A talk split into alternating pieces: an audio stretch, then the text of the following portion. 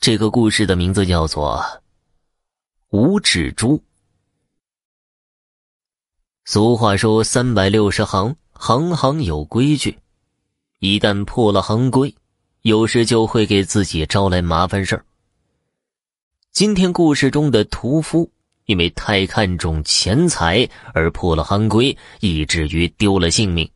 所以说呀，各行各业里的规矩，我们都应该尽力去遵守。小心谨慎，才不会吃亏。过去东北的某村子里，曾有一位姓王的杀猪匠，因他杀猪只用一刀，手法干净利落，人送绰号“王一刀”。王一刀的祖上也是杀猪匠，不仅杀猪的手艺高超，而且讲究也有很多。这些讲究被王家祖祖辈辈人传下来，一直传到了王一刀这一辈。王一刀将这些讲究和行规铭记于心，从来不做出格的事不过呀，并不是所有的杀猪匠都会讲究这些的。面对诱人的利益，很多人会将行规抛之脑后。隔壁村的张屠夫就是其中之一。有一年呢，年关已经到了，家家户户开始杀猪宰羊的准备年货。这天一早。王一刀和小孙子正在围着灶坑烧火，忽然门外传来喊声：“王叔在家呢吗？”王一刀见有人来了，赶忙站起身子。这一看呢，原来是隔壁村的李二麻子。这大雪抛天的，你咋来了呢？王一刀问道：“叔啊，这不眼瞅着过年了吗？俺家的那头猪啊，都已经饿了三天了，再不杀呀，我怕它饿死啊。”您受累跑一趟，给俺家那头猪来一刀。”李二麻子说道。“哎呀，今天这雪可真不小啊！棚子支起来了吗？都弄好了，水都烧好了，就差您了。行吧，等我拿东西。”王一刀一边说，一边去柴房取杀猪工具箱去了。随后，两个人顶着大雪就走了。李二麻子家的院子里支起了棚子，雪再大也不耽误杀猪。旁边一口大锅里的水已经沸腾，正冒着白烟。王一刀喝了一口茶，随后开始往外拿工具。猪圈在哪儿啊？王一刀问道。就在前面呢，我带您去。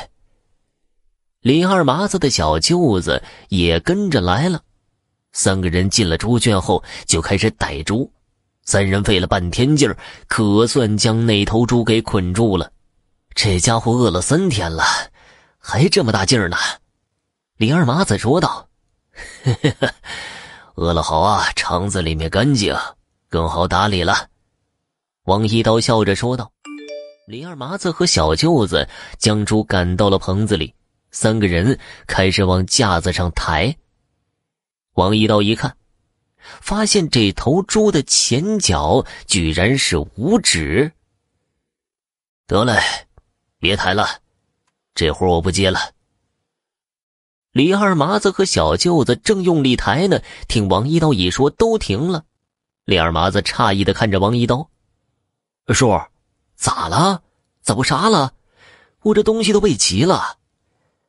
俺家有规矩，五指猪不能杀，你找别人吧。”这都啥年代了，您还信那些东西啊？得，我给您加钱行了吧？再送您一挂下垂，您就帮个忙吧。李二麻子着急的说道：“给我十头猪，我都不接这活啊！走了，过两天到俺家喝酒去，王叔请你。”说完，王一刀收拾东西走了。王叔，哎，您您别走啊，王叔。李二麻子还在喊呢，可王一刀头也没回，径直离开了。哎呀，这眼瞅着都快过年了，再说东西都准备好了，这猪得宰呀？哎，得了，我去找老张吧。李二麻子无奈的说道。老张和李二麻子是一个村的，因为爱财要价高，李二麻子不愿意找他，可眼下实在是没辙了。也只能去找他了。吴蜘蛛啊，那你得给我加钱呢，另外，你还得送我个猪头和一罐下水。要是行，我就去。”张屠夫说道。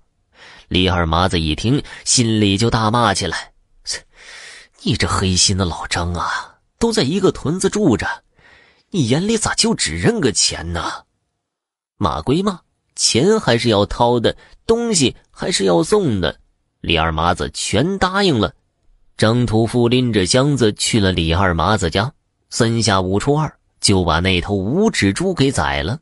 他拿了钱和东西，笑呵呵的回家了。”哎，一个村住着，他也好意思要这么多，真黑心呐！小舅子看不下去了，嘟囔了几句：“行了，一会儿啊，把这些肉给我丈母娘拿一些去。我告诉你啊，你小子可别独吞了。”李二麻子说道。小舅子笑呵呵的拎着肉也走了。新年刚过没多久，大概一个月的时间，张屠夫。一大早就被送到了医院。晚上的时候，张屠夫被送回了家。夜里九点多的时候，张屠夫断了气儿。张家顿时哭声一片呢。村里人不知道发生了啥事都议论张屠夫好好的，咋就这么快没了？几日后，村民们听张屠夫的妻子说，前一天夜里张屠夫说胡话。不住的给谁道歉，说是不该杀五指猪。妻子不懂这些，就叫了张屠夫几声。不过张屠夫没有醒。等早上的时候，张屠夫双目圆瞪，呼吸更加困难。张家人找车将张屠夫送到了医院，不过还是没有抢救过来。这件事很快传到了王一刀的耳朵里，他抽着旱烟，喃喃的说道：“哎呀。”有些规矩不能破，有些钱不能赚呐。张兄弟，下辈子你可长点心吧。好了，听众朋友，本集播讲完毕，感谢您的收听。